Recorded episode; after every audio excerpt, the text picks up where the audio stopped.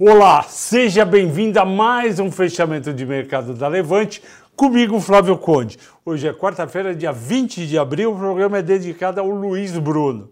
Vamos ao dia e o Bovespa fechou pelo quarto pregão consecutivo em queda, queda de 0,62 aos 114.344 pontos, resultado de uma combinação de elementos negativos minério de ferro caiu, a Vale produziu menos, resultados fracos da Uzi Minas e também vazou que a Natura teria, em reunião com analistas de Cellside, dito que os resultados, as vendas do primeiro trimestre foram fracas.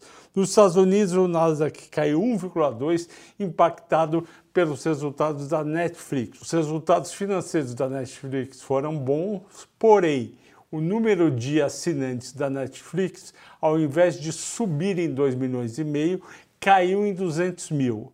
Isso daí frustrou muitos investidores e a ação caiu 35% no fechamento. Por que isso? Porque ela é uma empresa de alto crescimento. Ela vinha crescendo 3, 4, 5, 6, 7 milhões de clientes por trimestre. Uma hora esse, esse crescimento ia desacelerar. Ela já estava com 220 milhões de clientes e por causa das sanções à Rússia, ela cortou 700 mil clientes da Rússia e conseguiu adicionar 500 mil no resto do mundo. O net, o líquido, foi uma queda de 200 mil. Mesmo que não tivesse a Rússia, ela ia ter crescido só 500 mil. Ou seja, se ela crescer 500 mil nos próximos trimestres, você tem que rever seu valuation, porque uma coisa é você fazer o valuation crescendo 2 milhões de clientes por trimestre. Outra coisa é 500 mil por trimestre.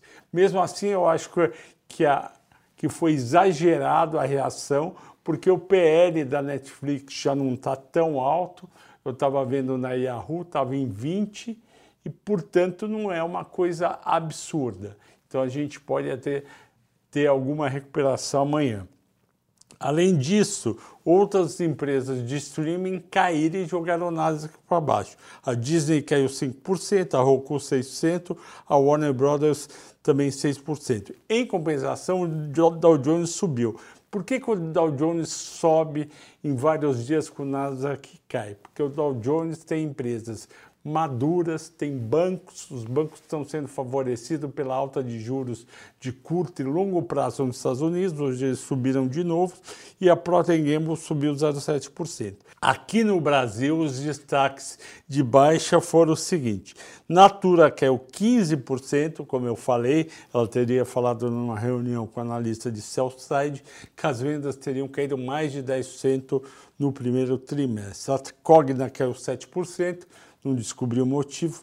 Os em Minas, que é o 6,3%, porque o EBITDA do primeiro trimestre caiu 35%.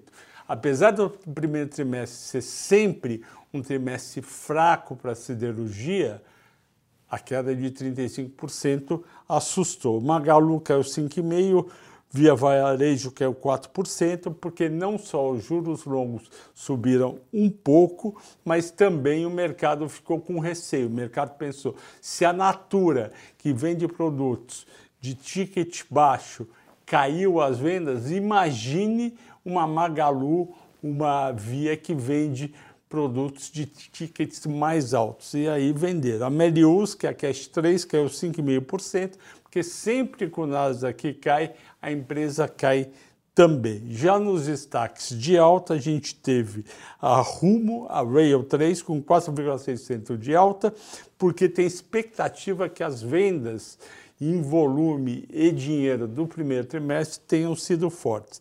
Eletrobras, a Elet 6, a PNB, subiu 4,6, Elet 3, a OL, subiu 3,9, porque parte dos investidores estão acreditando que o ministro Vidal do Rego, que pediu vistas ao processo, vai devolver o processo analisado em 20 dias e vai dar, não vai ser alguma coisa muito negativa, vai dar para provar e vai ter privatização da empresa dia 13 de maio, que é a data que o governo está apostando que vai ocorrer.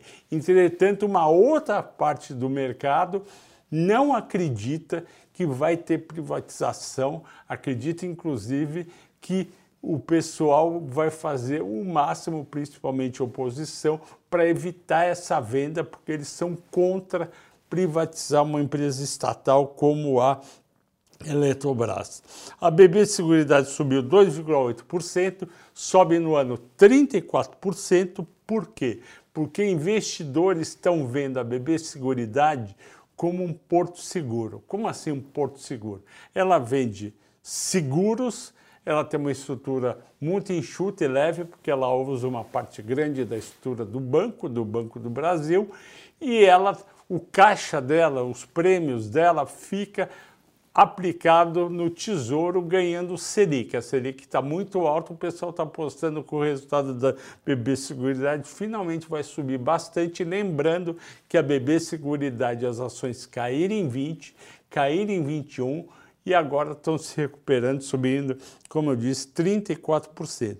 A Eco Rodovia se recuperou um pouco das quedas que ela teve no mês. E o destaque dos assinantes da Levante foi justamente o BB Seguridade. Além do que eu falei sobre a BB, ela paga dividendos que vão de 5 a 8% do preço que ela está em bolsa. Se o resultado vai crescer, ela vai pagar mais dividendos. O pessoal está comprando pensando também em dividendos. Já pensou 8% de dividendos? Você só precisa mais 4, 5% para empatar com a renda fixa. O retorno sobre o patrimônio líquido da BB Seguridade é muito grande, 54%, não porque o lucro é absurdamente alto, o lucro é bom, mas porque o patrimônio, como eu disse, é baixinho, porque eles usam toda isso, boa parte da estrutura que uma seguradora usaria como a Porto Seguro, ela, ele usa do Banco do Brasil e paga muito pouco por isso. Então é uma empresa que o pessoal gosta, bastante a minha amiga Luísa Cardoso, filha do, do Barsi, do pai, é, gosta da empresa, fala em vídeos, fala em entrevistas, sempre bem. Eu também gosto da empresa. E é isso por hoje. Agradeço a todos pela paciência e pela audiência. Bom feriado de Tiradentes e até sexta-feira, porque tem mercado, tem pregão, tem Morning Call na Levante, tem fechamento de mercado comigo, tem relatório saindo ou vocês vão receber amanhã de manhã o relatório da série Melhores Ações, que é uma série que eu faço com muito carinho, tem 10 ações para longo prazo.